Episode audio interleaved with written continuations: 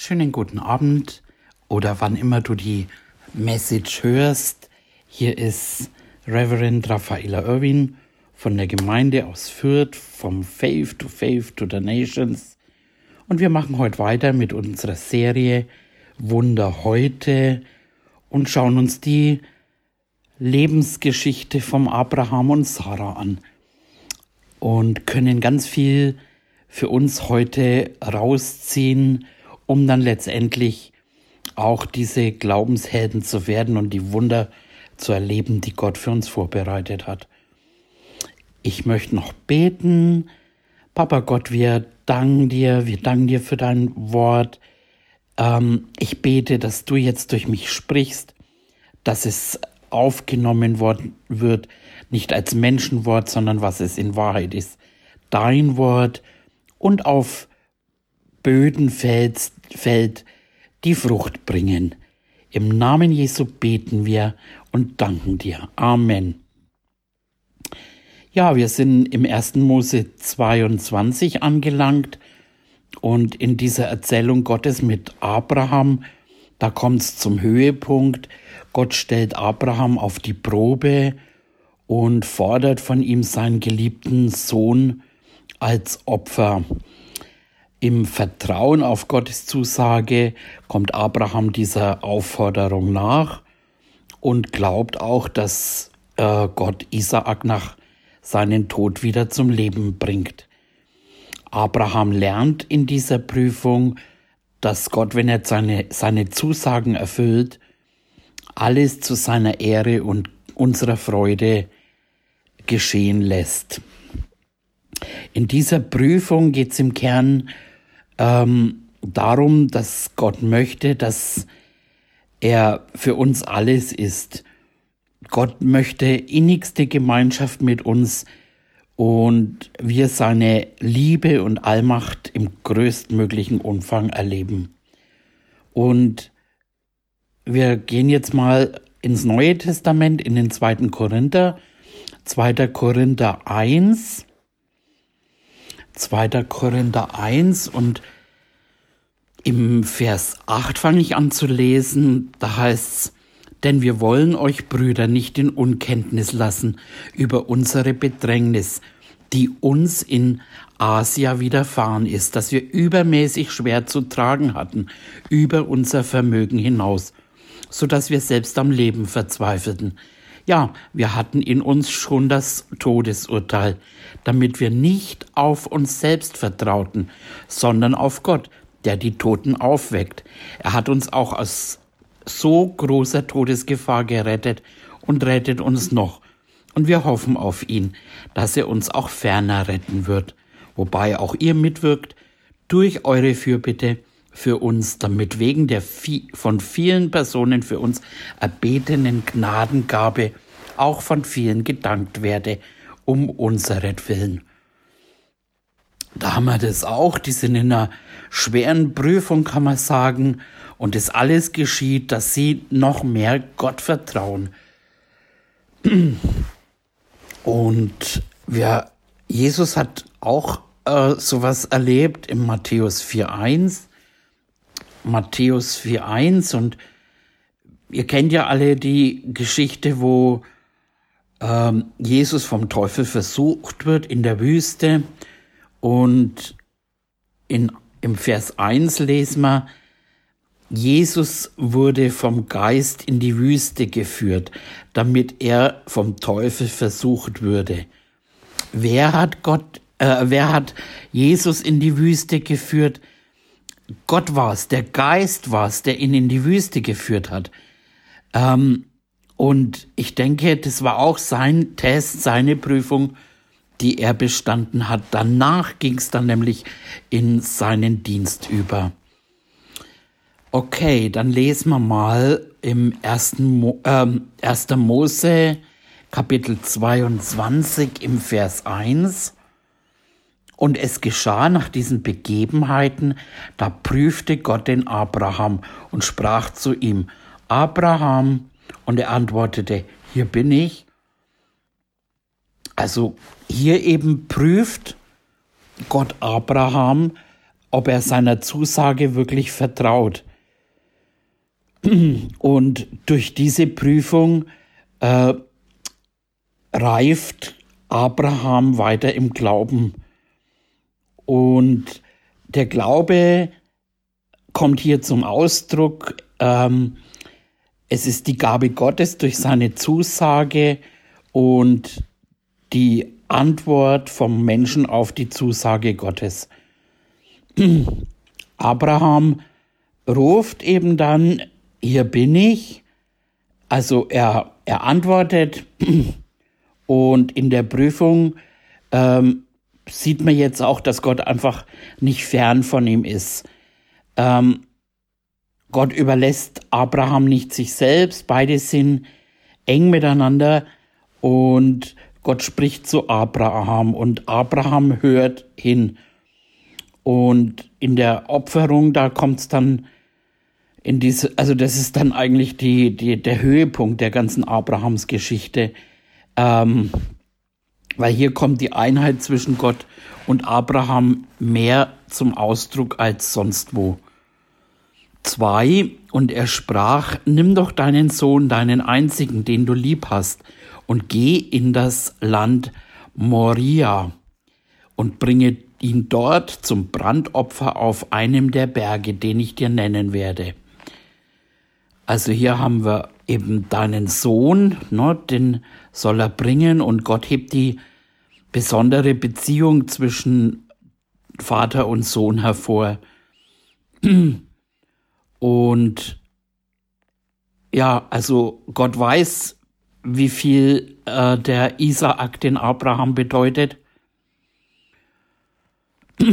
Und es war ja eine Gabe Gottes an den Abraham und heißt ja auch in der, in der äh, Bibel, dass Kinder sind ein Geschenk Gottes.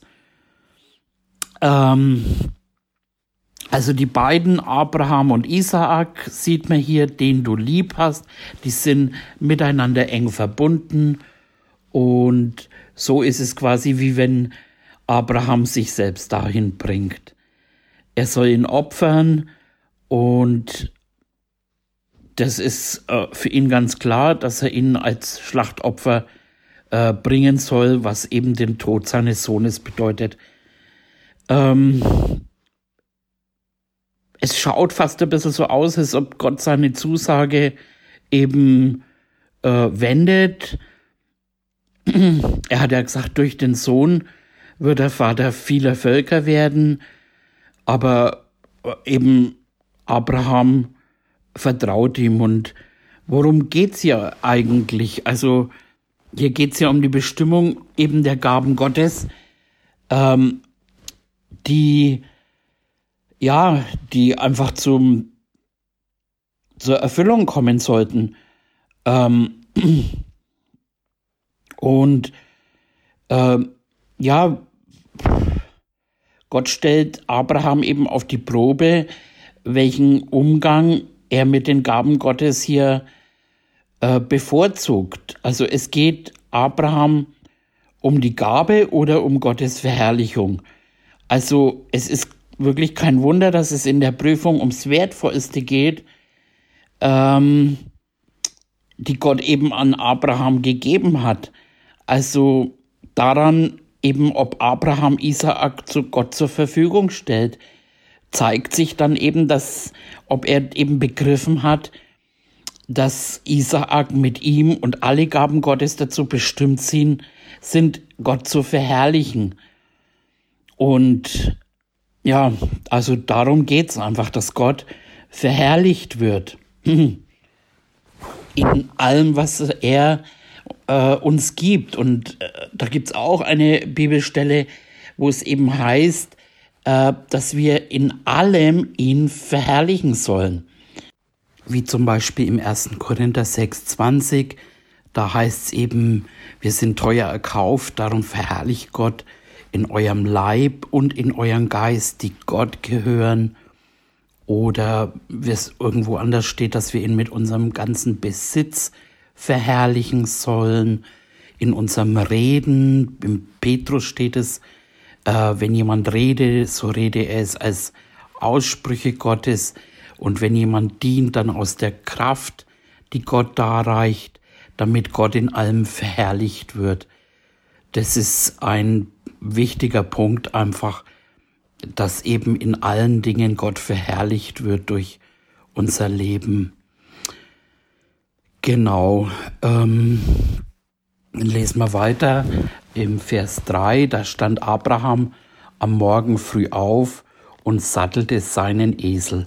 Und er nahm zwei Knechte mit sich und seinen Sohn Isaak, und er spaltete Holz zum Brandopfer, machte sich auf und ging hin an den Ort, den Gott gemacht hatte.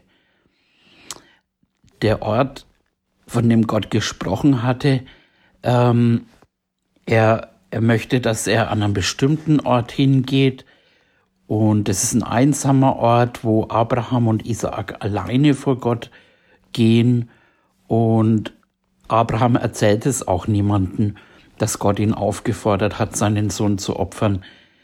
Ähm, und das ist auch der Grund, warum er einen einsamen Ort aufsucht. Ähm, manchmal gibt dir Dinge Gott eben, ne, wir sollen beten in unserem Kämmerchen und manchmal gibt uns Gott Dinge, die man nicht gleich immer weitergeben sollen. Das ist auch wirklich wichtig, was man denn teilen soll und wo man warten soll. Ähm und selbst der Isaak wird nicht eingeweiht. Also eben an dem Ort, wie Gott ihm gesagt hat, und hier soll eben was Besonderes, Heiliges geschehen. Ähm Vers 4 Am dritten Tag erhob Abraham seine Augen und sah den Ort vom Ferne. Da sprach Abraham zu seinen Knechten, Bleibt hier mit dem Esel, ich aber und der Knabe wollen dorthin gehen und anbeten, und dann wollen wir wieder zu euch kommen. Also Abraham lügt hier nicht seine Knechte an, sondern er sagt einfach eben, sie sollen ähm, wegbleiben, weil er eben an den bestimmten Ort äh, gehen äh, möchte, aber sie nicht einweiht und ähm, Abraham weiß ja auch nicht genau, was da genau passieren soll. Er weiß nur, dass er Isaak als Opfer bringen soll. Und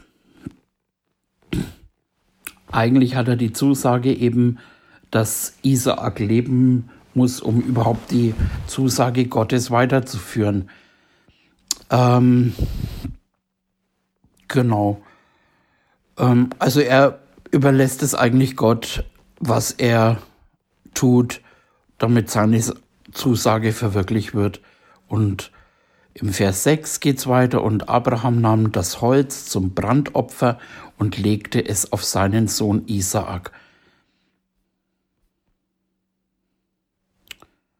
Genau. Ähm, er aber nahm das Feuer und das Messer in seine Hand und sie gingen beide miteinander. Also die beiden gehen wie zum Opferverein zu dem Ort und äh, er legt das Holz auf zur Opferung und nimmt glühende Kohlen, um das zu entzünden, Messer mit, um Isaak zu töten und das Opfer darzubringen. Also, keine Ahnung, wie er sich da gefühlt haben muss. Ähm, und der Sohn sagt dann irgendwann, äh, im Vers 7, Isaak sprach zu seinem Vater, mein Vater, und er antwortete, hier bin ich, mein Sohn. Und er sprach, siehe, hier ist Feuer und Holz, wo aber ist das Lamm zum Brandopfer? Und an, Abraham antwortete, mein Sohn, Gott wird für ein Lamm zum Brandopfer sorgen. Und sie gingen beide miteinander. Also wieder wird die, die Einheit von Abraham und Isaak hervorgehoben. Er redet ihn als Vater an, er vertraut ihm auch, wie man in dem lesen kann. Und ja, also äh, er antwortet ja auch, ja, mein Sohn. Also er versichert ihn, dass er sein Sohn ist und dass er ihn liebt. Ähm, und äh, der, der Isaak weiß nicht eben, äh, dass er selbst geopfert werden soll. Und Abraham hat ihn auch eben nicht eingeweiht, was wir vorhin ja schon gesagt haben. Ähm, also geprüft wird Abraham, nicht der Isaak. Und ja, also er weiß jetzt auch nicht irgendwie wie, aber er wird, Gott wird sorgen. Ähm, er weiß eben von Gott die Zusage, also egal wie, aber ähm, Gott hat eine Zusage gegeben. Und hier haben wir wieder ja einfach ein Lehrstück in der Prüfung ähm, in dieser Gemeinschaft einfach ähm, da ist eben die gegenseitige Hingabe. Also Gott hat seinen Sohn in, zu uns gegeben, Jesus Christus, mit allem, was er hat und was er ist. Und wir sollen eben auch eben Gott vertrauen mit allem, was wir sind. Vers 9, und als sie an den Ort kamen, den Gott ihm genannt hatte, baute Abraham dort einen Altar und schichtete das Holz darauf. Und er band seinen Sohn Isaak, legte ihn auf den Altar oben auf das Holz. Also Abraham trifft die Vorbereitungen für seine Opferhandlung und ähm, in diesen Vorschriften von den Sinaitischen Bund, äh, da gibt's eben auch diese, halt später diese Brandopfer und diese bringen eben die Hingabe zum Ausdruck dessen, der das Opfer bringt. Und dabei wird mit den Brandopfern auch Sühne vollzogen. Das heißt, sie werden dargebracht, um Vergebung der Sünden zu empfangen. Ähm, das ist aber jetzt hier nicht der Fall, ähm, dass jetzt Abraham Vergebung der Sünden empfangen will. Äh, hier ist die Opferung Isaaks äh, als reine Hingabe äh, zu Gott zu verstehen. Mm, und der Abraham gibt eben Isaak zu Gott und überlässt es ihm eben, was Gott damit machen möchte. Also er fesselt seinen Sohn und legt ihn auf den Altar, oben auf das Holzstoß und ich weiß nicht, ob das mit einem Einverständnis war, wenn er gefesselt wurde. Also er war ja quasi ein Teenager er hätte sich ja auch gegen seinen alten Vater wehren können.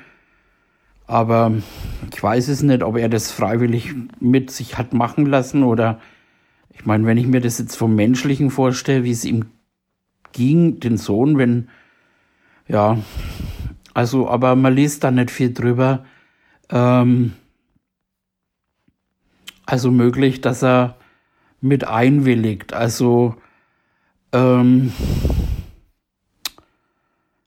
und dann eben, er legte ihn auf den Altar und da ist anders als bei den Brandopfern, ähm, er wird nicht tot hingelegt auf den Altar, sondern lebendig. Also das treibt das Ganze auf die Spitze. Also Isaak liegt hier lebendig auf den Altar und ähm, Jetzt fehlt eben nur noch, dass dann eben die Kehle durchgeschnitten wird, dass er getötet und daraufhin verbrannt wird. Da geht's weiter im Vers 10 und Abraham streckte seine Hand aus, fasste das Messer, um seinen Sohn zu schlachten. Schon fasste Abraham nach dem Messer. Abraham steht unmittelbar davor, eben Isaak die Kehle durchzuschneiden. Ähm, und ja, also weiß nicht, was sich der Abraham auf der äh, die ganze Zeit, was er sich gedacht hat, ob er ihn wieder lebendig zurückerhält oder was passieren wird. Ähm, aber in dem Moment, wo er das Messer an die Kehle hält, also und einfach davon sein, steht, seinen Sohn toten, töten zu müssen, ähm, das ist eine enorme Prüfung und genauso ging es ja auch Gott, der seinen Sohn geopfert hat, was ja hier auch wieder als ein Bild zu sehen ist, eben. genau. Ähm, also Abraham wird hier bis zum Äußersten geprüft und ähm, Vers 11, da rief ihm der Engel des Herrn vom Himmel her und sprach Abraham, Abraham, und er antwortete, hier bin ich. 12, er sprach, lege deine Hand nicht an den Knaben und tue ihm gar nichts, denn nun weiß ich, dass du Gott fürchtest, weil du deinen einzigen Sohn nicht verschont hast, um meinetwillen. Also als Abraham das Messer dem Isaak an die Kehle setzt und wirklich bereit ist, es zu tun, ihn zu töten, zeigt er das größte Vertrauen in Gott, dass er ihm glaubt und und dass auch eben Gott möglich ist, ihn wieder zum Leben zurückzubringen. Naja, und im letzten Moment eben lässt Gott die Opferung jetzt nicht stattfinden, aber innerlich hat sie ja stattgefunden beim Abraham. Und Gott hat, ähm, Abraham hat Gott nichts vorenthalten, also er hat sich ihm dargebracht, also, und eben den Sohn. Ähm, und dann kommt eben für, für Gott einfach in dieser Prüfung automatisch hervor, eben, äh, was in Abraham und seinem Glauben eben, in seiner Glaubensprüfung, ähm, kommt eben Neues hervor, was eben für Gott die Bedeutung hat und auch für die weitere Beziehung für die beiden. Also Gott wusste ja von Anfang an, wie es ausgehen würde mit dieser Prüfung und dass Abraham sie bestehen würde. Ähm und was es hier einfach zeigt, dass Gott eben auch Anteil nimmt, eben Anteil an den Prüfungen von uns Heiligen. Also er ist nie fern eben, äh, wenn jemand geprüft wird und ähm, freut sich eben, ähm, wenn in dem, in dem, wo wir geprüft werden, einfach in diesen Zusagen, dass wir drauf stehen bleiben. Und später hat ja auch eben äh, Gott bewiesen, also wie kein anderer, äh, was es eben bedeutet, seinen Sohn zu opfern. Und das hat ja Gott einfach selber auch getan. Und äh, im Gegensatz zum Abraham musste er wirklich eben sterben, um eben die Nachkommen vom Abraham zu erlösen. ähm, also Abraham hat Gott in seiner Aufforderung, Isaak als Opfer darzubringen, ernst genommen. Äh, er hat sich in der Prüfung äh, bereitwillig gestellt und er hat auch eben Gottes Recht zugestanden, seine Aussagen, also Zusagen so einzulösen, eben wie er das wollte, dass Gott groß dasteht und einfach die Gläubigen im Vertrauen allein auf ihn und seine Gnade eben geworfen sind. Vers 13, da erhob Abraham seine Augen und schaute und siehe, da war hinter ihm ein Widder, der sich mit seinen Hörnern im Gestrüpp verfangen hatte. Und Abraham ging hin, nahm den Widder und brachte ihn als Brandopfer anstelle seines Sohnes. Und Dies ist das erste Mal in der Bibel, dass von einem stellvertretenden Opfer die Rede ist. Also beim Schafbock, der für Isaak als Brandopfer gegeben wird, äh, kommt es nun anders als bei Isaak ähm, das Element der Sühne und Sündenvergebung hinzu. Der Schafbock als Brandopfer macht es möglich, dass Isaak nicht sterben muss. Wow, jetzt ist es nicht Isaak im Besonderen, der der Sündenvergebung bedarf. Er tritt in dem Geschehen nicht als jemand auf, der besonders böse ist. Also offensichtlich steht Isaak stellvertretend für alle Nachkommen vom Abraham.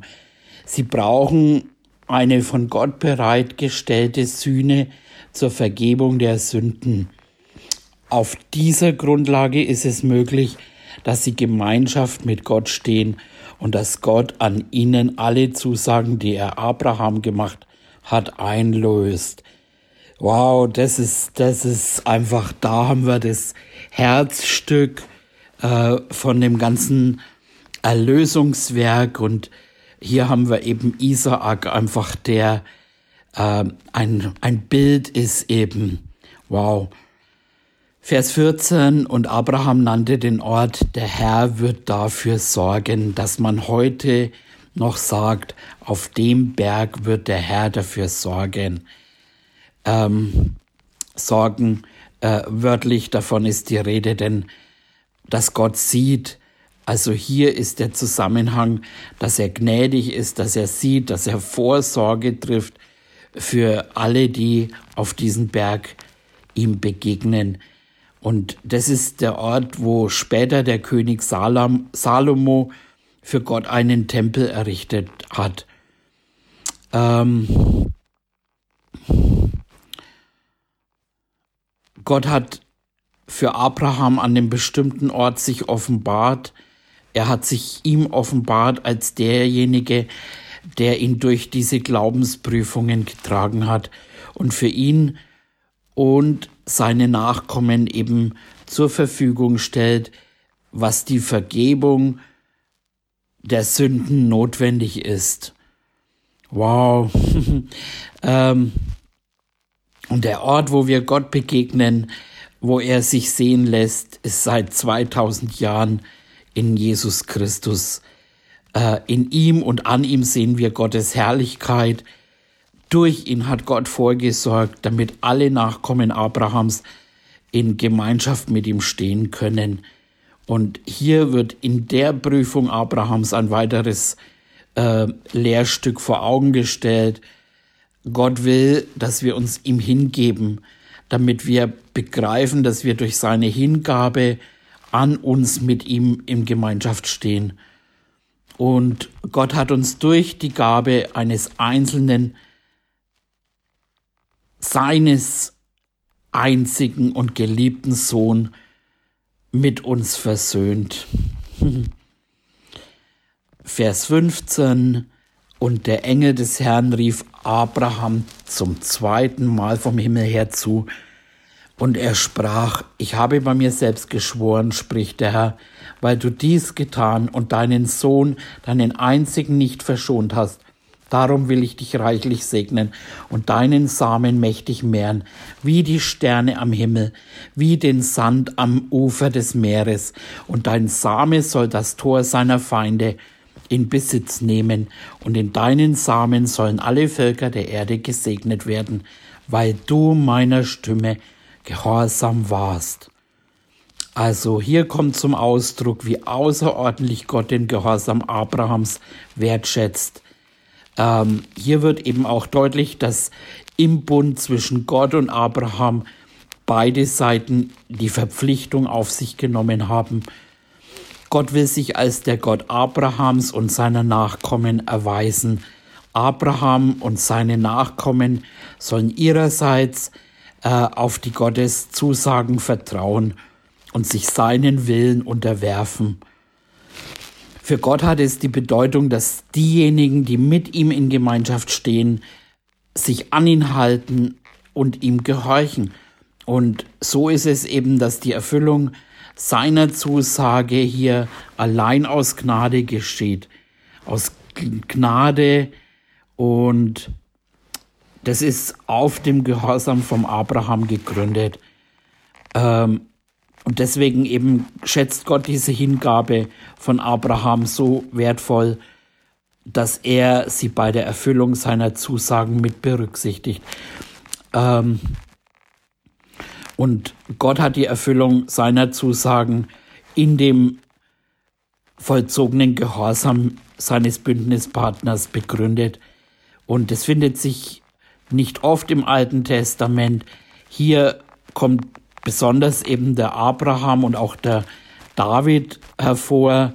Und beides sind eben eine Vorschattung an den wirklichen Bündnispartner Gottes, durch dessen Gehorsam die Erfüllung der Zusagen Gottes in Wirklichkeit gesichert sind.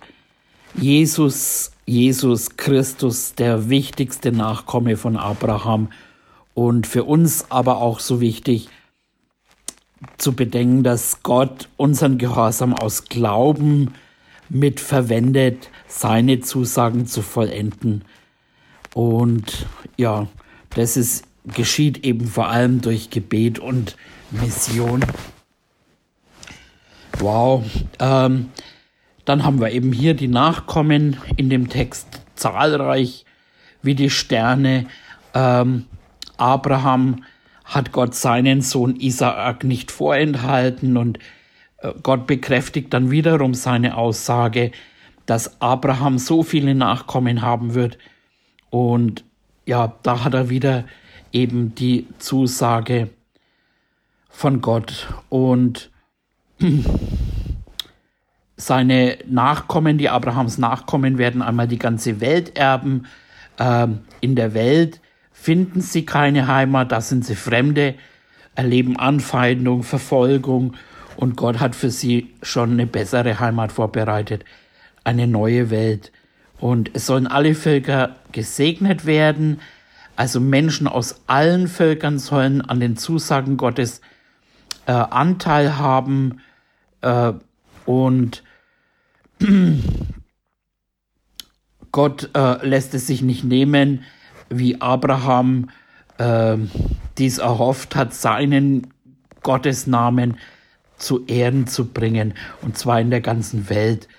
Gottes Erzählung jetzt oder Geschichte mit Abraham äh, finden wir dann auch im Neuen Testament immer wieder. Äh, und da lesen wir zum Beispiel im Lukas 3, Lukas 3, 8 bis 9, Vers 8, so bringt nun Früchte, die der Buße würdig sind, und fangt nicht an, bei euch selbst zu sagen, wir haben Abraham zum Vater. Denn ich sage euch, Gott vermag dem Abraham aus diesen Steinen Kinder zu erwecken. Es ist aber auch schon die Axt an die Wurzel der Bäume gelegt. Jeder Baum, der nun keine gute Frucht bringt, wird abgehauen und ins Feuer geworfen. Dann in Römer 4, 16 bis 25. Römer 4, 16 bis 25. Darum ist es aus Glauben, damit es aufgrund von Gnade sei, auf dass die Verheißung den ganzen Samen sicher sei, nicht nur demjenigen aus dem Gesetz, sondern dem aus Glauben Abrahams, der unser aller Vater ist. Wie geschrieben steht, ich habe dich zum Vater vieler Völker gemacht, vor Gott, dem er glaubte, der die Toten lebendig macht und dem ruft, was nicht ist, als wäre es da. Er hat da, wo nichts zu hoffen war, auf Hoffnung hingeglaubt, dass er ein Vater vieler Völker werde, gemäß der Zusage. So soll dein Same sein. Und er wurde nicht schwach im Glauben, zog nicht seinen Leib in Betracht, der schon erstorben war, weil er fast hundertjährig war. Ähm, auch nicht den erstorbenen Mutterleib der Sarah. Er zweifelte nicht an der Verheißung Gottes durch Unglauben, sondern wurde stark durch den Glauben, mit dem er Gott die Ehre gab und völlig überzeugt war, dass er das, was er verheißen hat, auch zu tun vermag. Darum wurde es ihm als Gerechtigkeit angerechnet. Es steht aber nicht allein um seinetwillen geschrieben, dass es ihm angerechnet worden ist, sondern auch um unsretwillen, denen es angerechnet werden soll, damit wir an den glauben, der unseren Herrn Jesus aus den Toten aufweckt hat, ihn, der um unserer Übertretung willen dahingegeben und um unserer Rechtfertigung willen auferweckt worden ist. Genau. Ja, dann sind wir mit dem äh, Kapitel fertig. Das ist äh, gewaltig. Ähm, und so, ja, verabschiede ich mich für heute. Seid gesegnet. Eure Raffaella Irwin.